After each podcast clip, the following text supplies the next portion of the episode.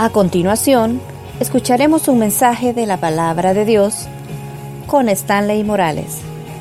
Prepare su corazón. Comenzamos. De verdad que ha sido un privilegio, un reto de parte del Señor venir desde, desde mi país para poder compartir con todos ustedes.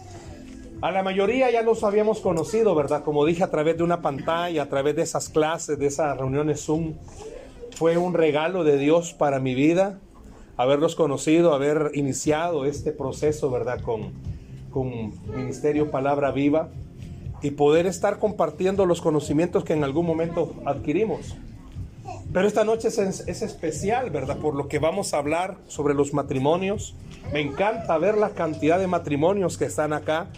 ¿Por qué? Porque, por lo menos en mi país, la constitución de la República dice que la base de la sociedad es la familia. Y en las iglesias logramos siempre decir, ¿verdad?, que una familia unida hace iglesias unidas, que una familia sólida hace iglesias sólidas.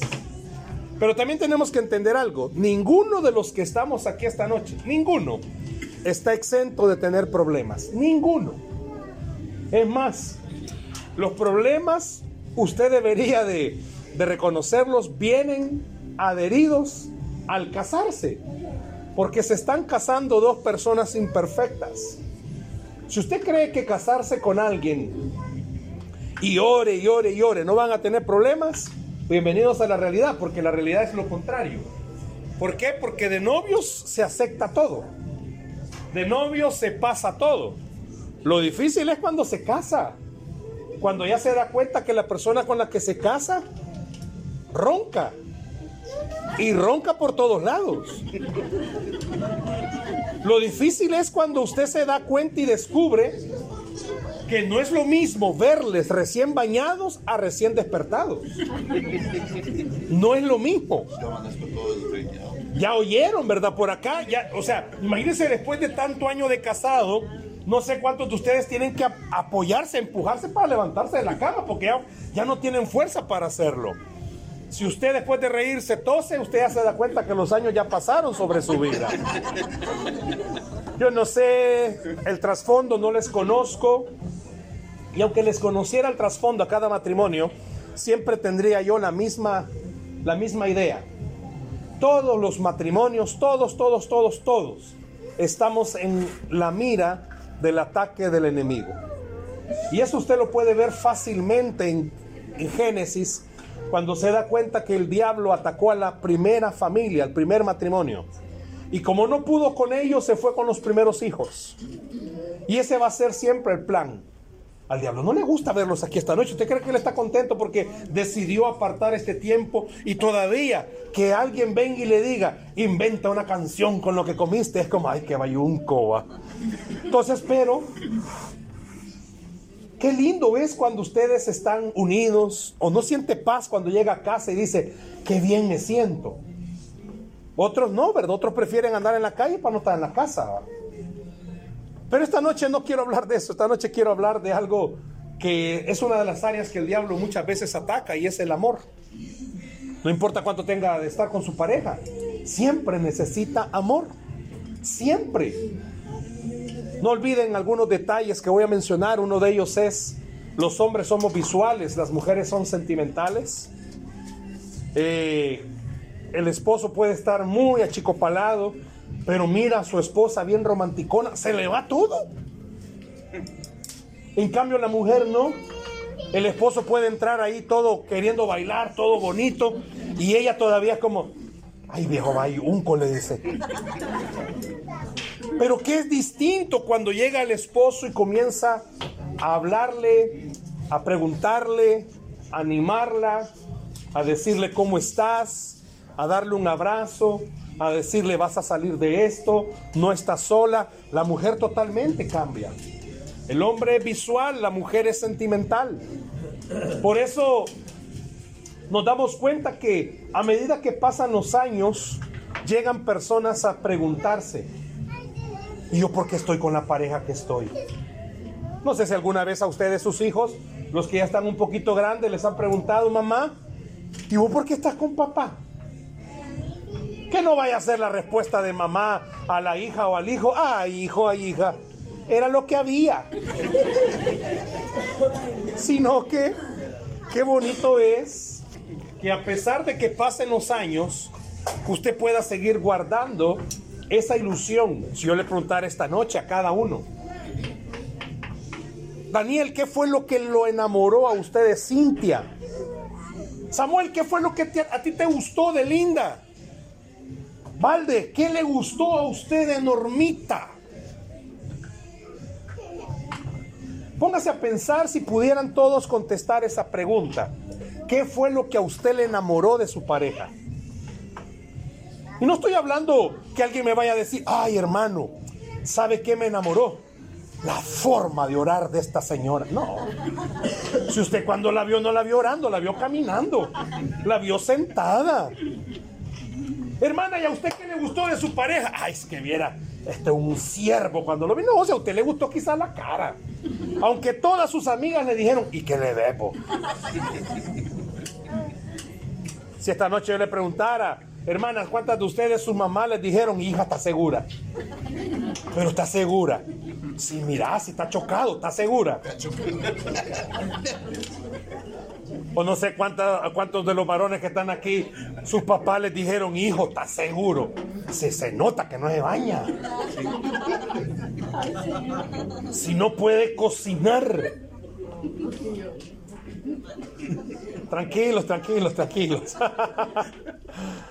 Póngase a pensar qué cosas fueron los que lo enamoraron a usted. Hay un versículo que quiero leerle esta noche si no anda Biblia, no se preocupe, no se preocupe. Lo bueno es que va a aceptar a Jesús. Hay un versículo que quiero leerle esta noche, no, no se preocupe, solo quiero que lo oiga. Cantares capítulo 8, versículos 6 y 7. El libro de los Cantares fue escrito por Salomón.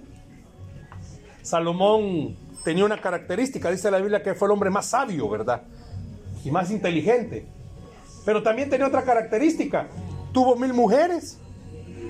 Pero Salomón, ustedes no. Salomón. Como que yo le preguntara a Lorenzo, ¿usted qué haría con mil mujeres, brother? No, no llore, siervo, no llore, no llore. Una vez pregunté eh, eso mismo. Una vez pregunté eso. ¿Qué haría Samuel con mil mujeres? No, pero no es este Samuelito. Otro Samuel. Y me dijo, ay, pastor, con que no puedo con una, ya me con mil, me dijo. Pero llegó un momento en el que Salomón, de, mire, mil mujeres, llegó y conoció al verdadero amor de su vida. La Biblia le llama la Sulamita, ese era el nombre. Y da esta descripción eh, Salomón y dice, Cantares capítulo 8 versículos 6 y 7 dice, ponme como un sello sobre tu corazón, como una marca sobre tu brazo porque fuerte es como la muerte el amor, duros como el Seol los celos, sus brasas, brasas de fuego, fuerte llama. Y oiga el verso 7, las muchas aguas no podrán apagar el amor, ni lo ahogarán los ríos. Si diese el hombre todos los bienes de su casa por este amor, de cierto lo menospreciarían. Aquí hay unas comparaciones que Salomón hace cuando dice ponme como un sello sobre tu corazón o como una marca sobre tus brazos. ¿Sabe qué está diciendo? La palabra original es ponme como un tatuaje. No, no estoy diciendo que vayan a tatuar, va. Que vaya a poner aquí, Valde, Normita Forever. No, ¿verdad? No está diciendo eso. Ni tampoco está diciendo, hermana, vaya a tatuarse aquí en el brazo, va. Samuelito, I love you. No, ¿verdad? Pero sí lo que está diciendo es, haciendo alusión a que lo ponga como algo que no se pueda quitar. Mire, yo sé que en la vida tenemos aquí muchas experiencias. Y esta noche la idea no es que usted se recuerde del pasado para lamentarse y lamerse las heridas y decir qué barbaridad. Tampoco la idea es que a medida que oiga lo que voy a hablar, usted diga, no, hombre, yo no estoy viviendo eso. Dios me trajo esta noche para decirme que renuncie, que deje esto. No, mire, ¿Cuántos de ustedes le han pedido a Dios que cambie a su pareja? No por otro, sino que al que tiene a la parva. Y en vez de ver cambios, usted mira que peor se pone. Yo hago la broma con los esposos y le digo, pídale permiso a su esposa, pídale permiso. Es más, yo preguntar esta noche quién manda en sus casas. Quizás algún hombre temblorosamente me contestaría, ¿verdad? No, no llore, tranquilo, tranquilo.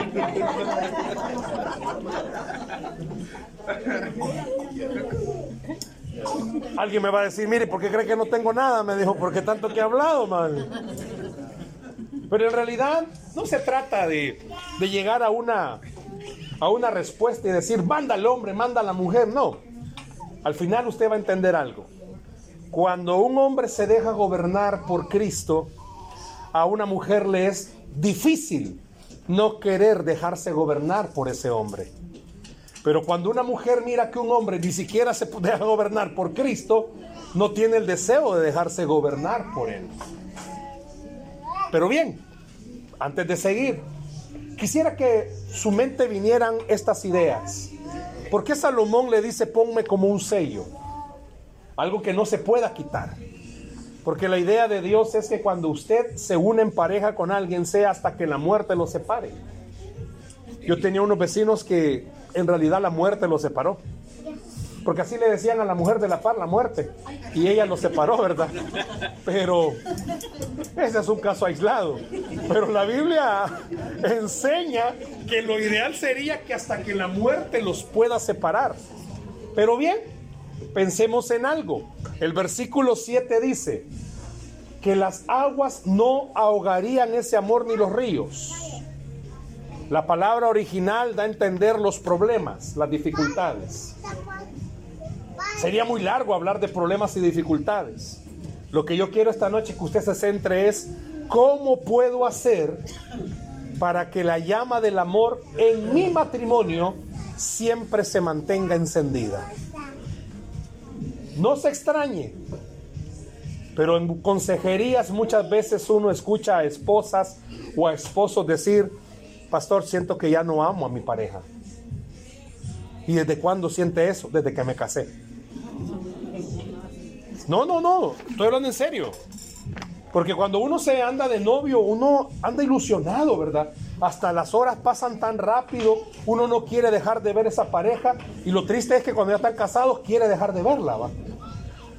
Cuando se es novio pasan horas prendidos al teléfono y ya cuando se casa le ponen hasta un sonido de la muerte, va, para que cuando oiga quién le está hablando, va. Yo tenía, tenía un amigo, bueno, tengo un amigo que él cuando le sonaba el, timbre de la esposa, ya cuando ya lo había personalizado, a un burro sonaba, y ya sabía que era la esposa a la que le estaba hablando. Se recuerda que cuando novios, espero que se acuerde, bueno, no habían tantos teléfonos celulares como ahora, ¿va? Ustedes iban a una esquina de los que estaban ahí, de los de la moneda, para echarle, ¿va? Pero cuando sonaba el teléfono y usted hablaba con la otra persona, usted ya sabía que esa era la hora que le iba a hablar y contestaba y, le decía, hola amor, y el otro, hola amor. Y hoy ya después de años de casados, ajá, qué carepo. Y es como, ¿y qué pasó?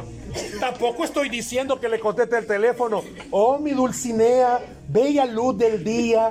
¿Qué deseas hablarle a este hombre enamorado de ti? No.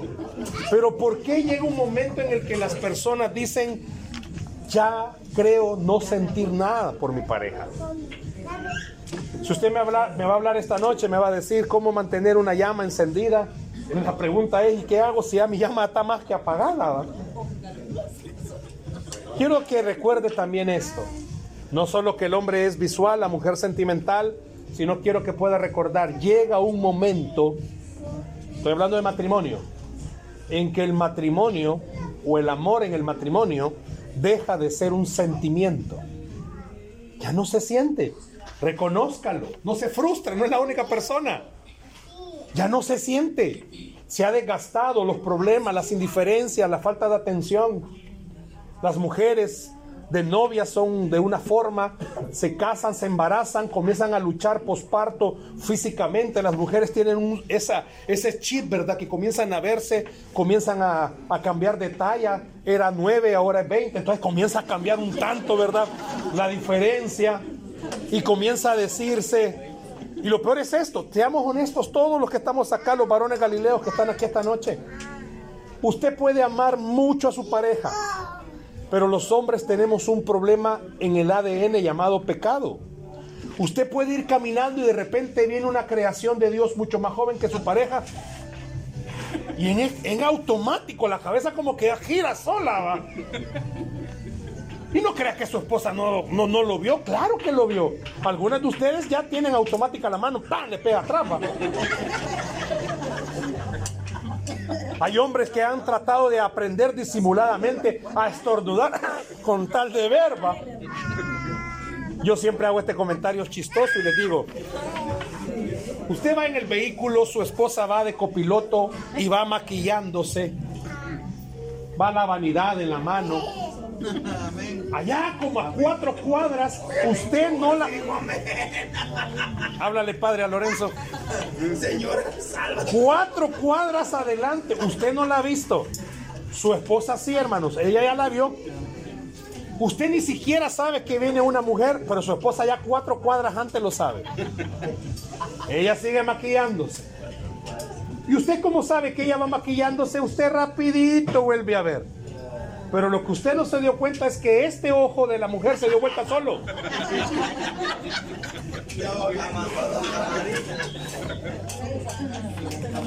Un consejo que le puede ayudar a sobrevivir en la vida. Cuando una mujer le pregunte a un hombre, ¿y esa mujer quién es? ¿Quién es la que te habló? No es porque la mujer no sepa quién es no, si la mujer ya sabe hasta cómo va a morir. Lo que quiere es que usted sea sincero y le diga. Imagínese después de tantas cosas, si de novios, ella le preguntaba con cierto tipo de ropa, ¿cómo me miro? Y él de novio, amor, te ves hermosa.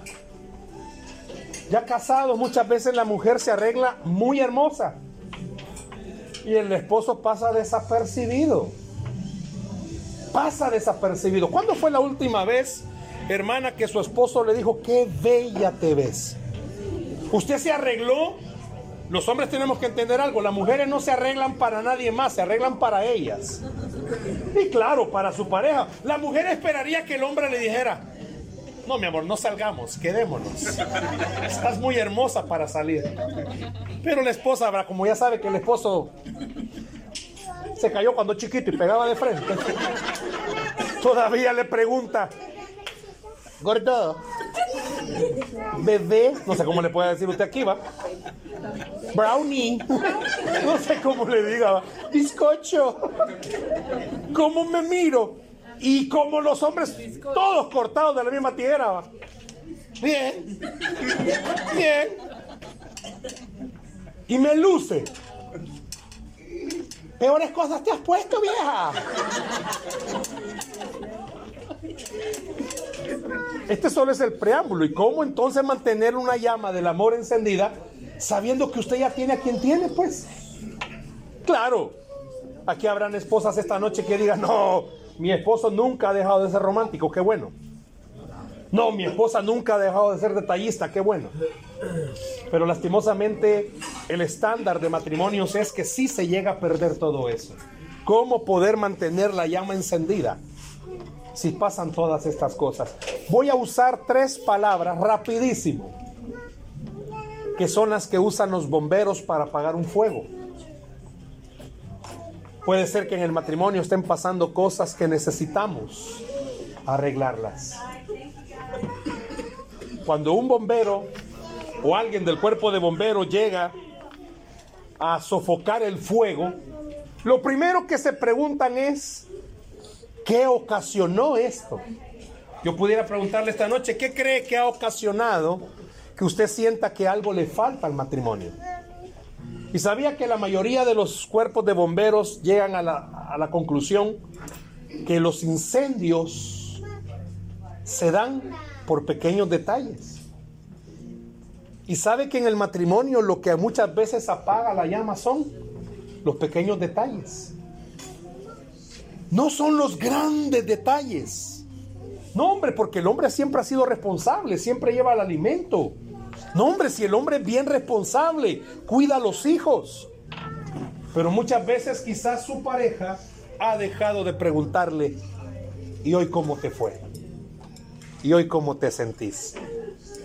Porque quizás muchas veces el hombre ha descuidado cosas tan sencillas como simplemente recordarse. Su esposa es sentimental. Ella quiere un abrazo suyo, no porque después del abrazo venga todo lo demás. Pero lastimosamente muchas mujeres llegan en la vida a sentirse, le digo esto por cuestiones de consejería que muchas veces uno ha escuchado. Muchas esposas llegan a sentirse simplemente un objeto, porque solo la abrazan cinco minutos antes de dormirse. Porque es como una forma indirecta de decirle al esposo, hoy es un buen día. Y ella se le queda viendo, ella quisiera decirle, va, y buen día para qué. Dicen los expertos que los matrimonios, le dice a Daniel y a Cintia, quieren que este matrimonio sea fuerte, por lo menos necesitan 12 contactos físicos al día.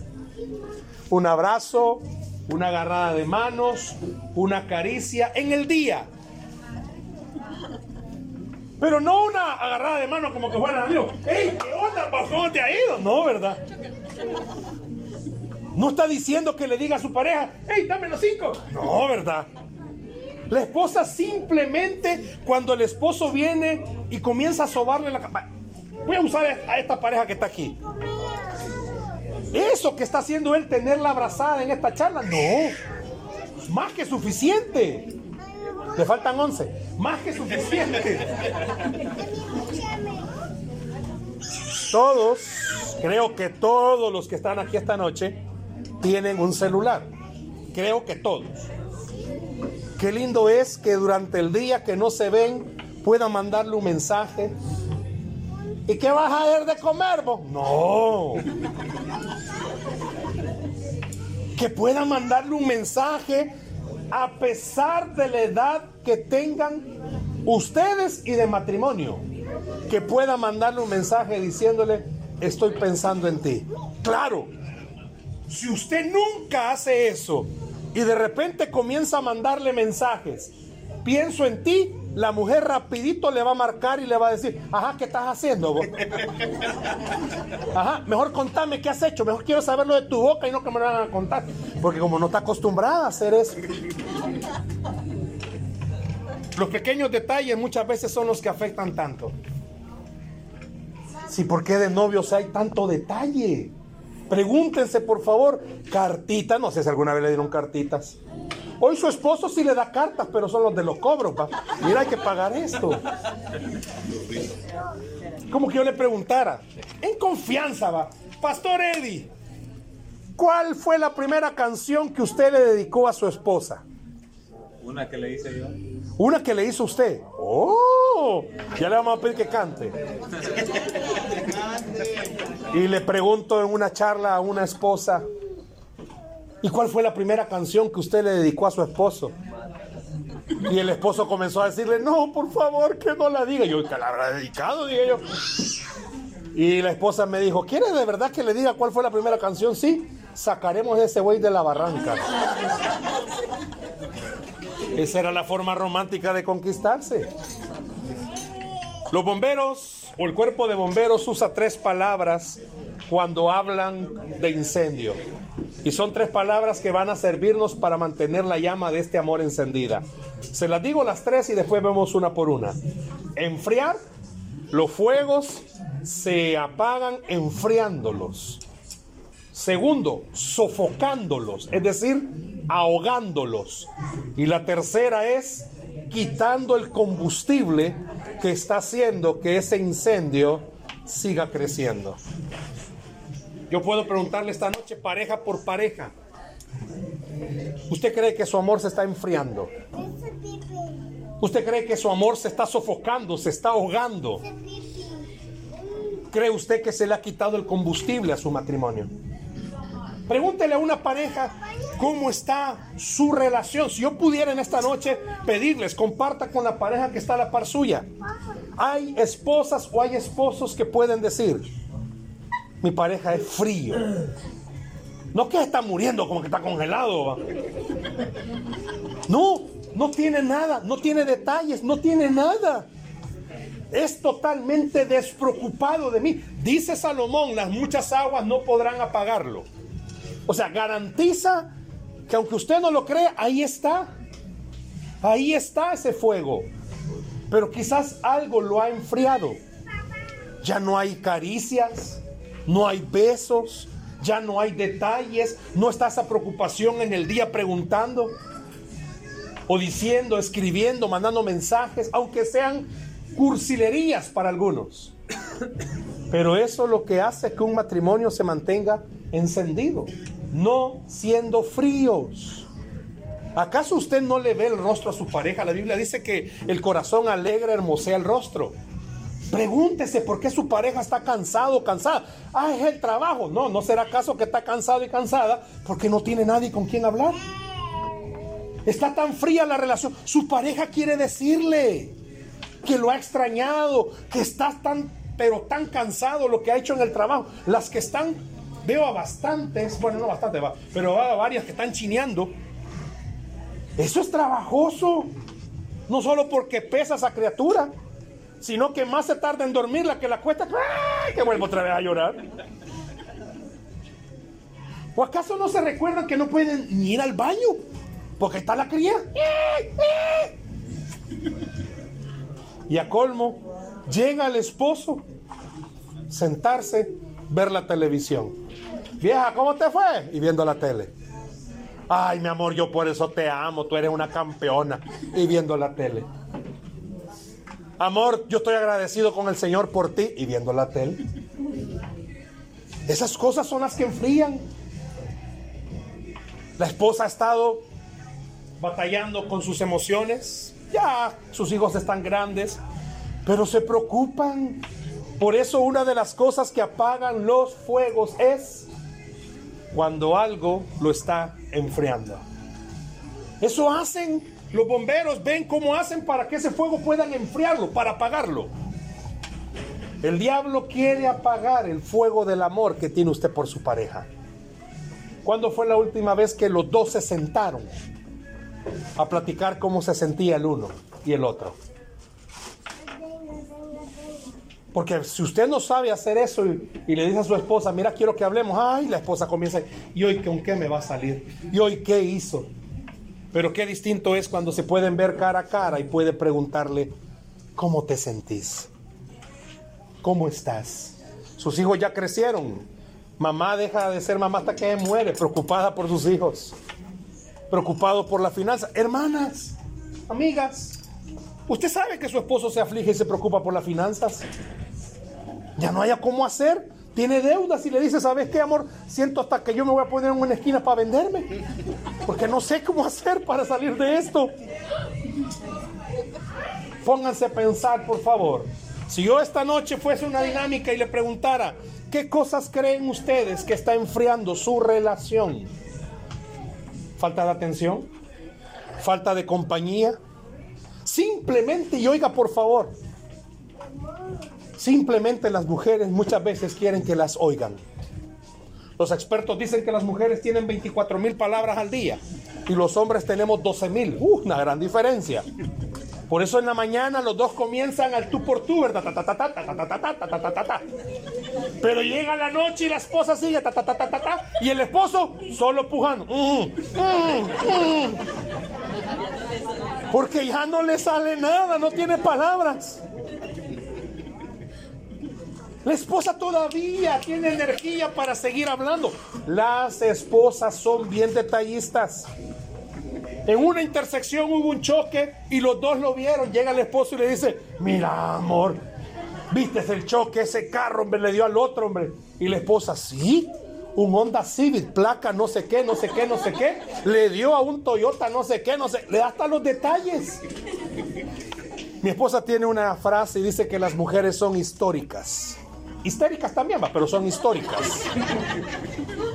Se acuerdan de todo. Hermano varón Galileo, eso enfría el matrimonio. La esposa se acuerda de muchas cosas que usted hizo o dejó de hacer y ni siquiera se acercó a decirle perdóname. Como se abrazaron, el hombre en automático, todos. Y que ya no lo habíamos arreglado. No, hombre, la mujer es así, ella. Es una protectora. Y dice, ¿para qué le voy a dar riendas al diablo? Hermanos, varones galileos, vuestras mujeres son históricas. Se acuerdan hasta de la ropa que usted andaba el primer día. Y le aseguro que si a usted le preguntan con qué ropa andaba, queda el disco duro. Eh, eh, eh, Pregunto, ¿qué estará enfriando su relación? Número dos, dicen los expertos que los fuegos los apagan sofocándolos. No me vaya a decir amén ni vaya a levantar la mano. Pero a cuántos de ustedes o a cuántas de ustedes me los están asfixiando en su relación. Siente que ya no puede. Tranquilo, hermano Arturo, no aproveche que se levantó ella. ¿Cuántos de ustedes sienten que los están asfixiando? Dice el versículo, habla de una palabrita, celos. ¿Le puedo preguntar si su pareja es celosa? Bueno, hay una palabra, ya no se usa celos. ¿Saben cuál es la nueva palabra? Tóxica y tóxico. No le voy a pedir que levante la mano los tóxicos y las tóxicas, porque se va a volver un ambiente tóxico. Pero miren, es sencillo. ¿Sabe qué sofoca? No dedicarle tiempo a su pareja. Una vez, uh, recién casados, quizás teníamos dos años de casados, mi esposa me conoció ya como pastor. Yo tengo el próximo año, si Dios lo permite, 27, 27 años de ser pastor. Ya me conoció siendo pastor. Estábamos como dos años de casados cuando recuerdo que un día nos sentamos. Ella me dijo, mira, platiquemos. Y yo dije, qué bonito, quiere hablar. Y comenzamos, ¿y qué tal? ¿Cómo estás? No, no, no, espérame, yo quiero hablar contigo. Me. Y fue bien puntual en muchas cosas y me dijo, me encantaría que me trataras como tratas a toda la gente de la iglesia. No crea que yo en ese momento dije, Padre, háblame, Santo Dios. Yo me le quedé viendo. Yo bromeo con ella y le digo, me le quedé viendo y yo quise decir en ese momento, apártate de mí, Satanás. No crea que yo dije en el momentito, sí, padre, recibo. No. Yo me quedé como, y mi esposa que le ha agarrado. Pero siguió hablando y me dijo, a la gente de la iglesia la acostumbras a tratarla bien. Tratarme bien a mí también. A la gente de la iglesia estás acostumbrado a escucharles. Pero yo no te puedo decir algo porque no he terminado de hablar cuando ya me estás dando una respuesta. Yo no quiero que me des un consejo, quiero que me oigas. Y las mujeres muchas veces no necesitan un consejo. Si las mujeres saben más que nosotros, lo único que quiere ella es que usted la escuche. ¿Qué quiere que la escuche? Dígalo conmigo fuerte, por favor, en esta noche. Los hombres. Los hombres. No, Dígalo, los hombres, Los hombres tenemos, tenemos que escuchar. que escuchar. Por lo tanto, mira el que está a la par suya. Dígale, usted escuche.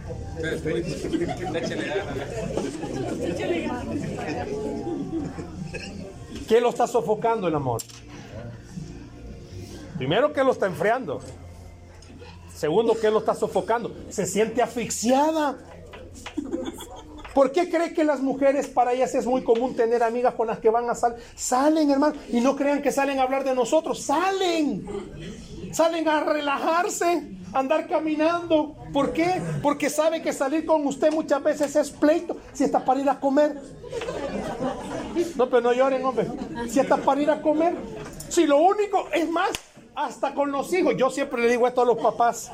¿Por qué le pregunta a sus hijos dónde quieren ir a comer si al final usted va a decidir? Tiene dos hijos y le pregunta a uno, ¿qué querés? Ah, pizza. ¿Qué querés? Pollo. Ah, vamos a comer tacos. ¿Para qué les preguntó? Y la esposa todavía, ella había, hasta se había preparado para ese día porque era cita con usted. Siéntase, Brad Pitt. Iba a salir con usted. Y hablando de Brad Pitt, esto de sofocar, voy con el lado de los hombres. Hermanas, usted entienda, mire a su pareja con el que se casó. Los años han pasado en él. O sea, la vida ha sido a veces tan injusta, ¿verdad? Yo le digo a los allá en El Salvador a las hermanas, a ustedes les gustan las películas de los Avengers. ¿Han visto esas películas? Y las hermanas solo por ver Capitán América o Thor, ¿verdad? Pero bueno. Yo le digo a las, a las hermanas, mire hermana, sea considerada con su esposo. Usted clavada viendo ahí a Thor cuando usted tiene en casa a Thor. Solo que el de su casa es Tortón, pero aquí está viendo a Thor. ¿Sabe? No, no le diga tortón. ¿Sabe que eso ahoga? Los hombres normalmente no hablamos de estas cosas. Porque usted no va a ver a dos hombres hablando el uno al otro y llorando porque se mira bien raro. Es fácil ver a una mujer ver hablar con otra y que llore. Pero imaginen ustedes dos hablando ahí y el otro con ay tranquilo, tranquilo. Usted no va a ver eso. Por eso los hombres no sabemos a veces cómo sofocados. No le voy a pedir que levante la mano. Pero algunos hombres quisieran ser escuchados. Y la esposa, vaya pues a hablar, pues va. Y él comienza a hablar, ¿y para qué estás hablando? Y solo tonteras hablas. Él ya no dice nada. Samuelito, Dios te ama, Samuelito. Ah, no fuiste vos. Ah, Lorenzo fue. Ah, perdón. Tengo. Tengo una pareja amiga. Él antes de venir a Cristo tomaba licor. Y la esposa lo regañaba y le decía, deja de tomar, deja de tomar. Vino a Cristo, dejó de tomar y ahora le gusta la Coca-Cola. Y ahora lo regaña por la Coca-Cola. Deja de tomar, deja de tomar. Y él viene y dice un día en la reunión, yo no entiendo qué quiere ella. Cuando tomaba licor, que dejara de tomar. Y hoy que tomo coca, que deje de tomar. Capaz comienzo a tomar agua, que deje de tomar. ¿Se siente sofocado? ¿Por qué a los hombres muchas veces les gusta ir a jugar fútbol? No van a hablar de mujeres, ni a ver otra mujer, van a desahogarse. ¿Qué está enfriando? ¿Y qué está sofocando? Y termino con esto. Lo tercero que hacen para apagar los fuegos es quitar el combustible. ¿Sabe cuál es el combustible del matrimonio? Oiga esta frase. Todos los problemas en el matrimonio comienzan en la cama. ¿Y se arreglan en dónde? En la cama. La mayoría de problemas comienzan en la cama. Y Lorenzo está tomando nota. Comienzan en la cama. ¿Y dónde se arreglan? En la cama. Tuve una consejería hace unos meses y le pregunté a los esposos cómo están en la intimidad, sin exagerar. Los dos serios me preguntaron, ¿y qué es eso? Ya no sabemos qué es eso. Mire, no lo tome a broma. Pero hay matrimonios que usted los mira muy bonitos en la iglesia, pero duermen como con primos. Bueno, no primos, no, como que fueran amigos. No, tampoco amigos, como fueran hermanos. Y sabe que el mayor combustible de una relación es la intimidad. ¿Por qué cree que los jóvenes andan tan alborotados? Porque eso es parte del ADN del ser humano. Hay estadísticas, los científicos hablan de estadísticas, los expertos dicen que dependiendo de la edad, así va a ser la, la, frecuencia de la intimidad. No, yo conozco personas de 50, 60 años que como que fueran bichos. Y conozco bichos como fueran viejitos. Casé una pareja y al nomás casada, no me sino a los cuatro o cinco meses llegaron con la noticia, pastor, estoy embarazada, me dijo. Pero como a los nació la criatura y como a los tres meses llegaron a consejería porque se había muerto la flor. El combustible del matrimonio es la intimidad. El cansancio afecta, hermanos. Si han- en el vehículo van hablando, amor, vamos a amarnos hoy. Sí, vamos a amarnos. Hasta palabras claves tienen para decirlo. Porque iban sus hijos. Y matrimonios que tienen palabras claves y la esposa va mentalmente. Acuérdense algo. El hombre no necesita mucha preparación, solo está que le digan amor, oye, ay, tú, ya vamos.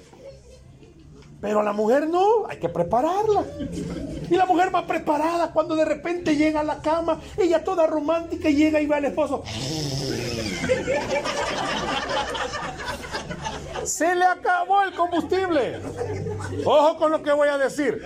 La primera vez ella lo pasa y se le queda viendo dice, ay, pobrecito, mi muñequito, está cansadito. Segundo día seguido, medio lo. Ay, estás cansado. Ya dejó de ser muñequito. Estás cansado. Tercera noche seguida. Ya no dice nada. Y la cuarta noche seguida ni siquiera llega a verlo. Ya sabe que va a estar. O al revés.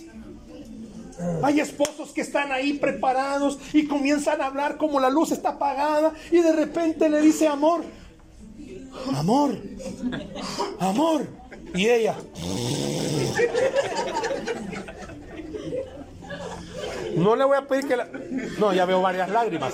No le voy a pedir que levanten la mano. Lorenzo, tranquilo. No le voy a pedir que levanten la mano.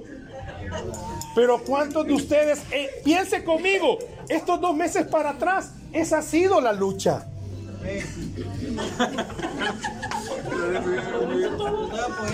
Me llega, ese es el apoyo que necesitamos. Esa ha sido la lucha. Claro, con cariño, con cariño le voy a decir esto.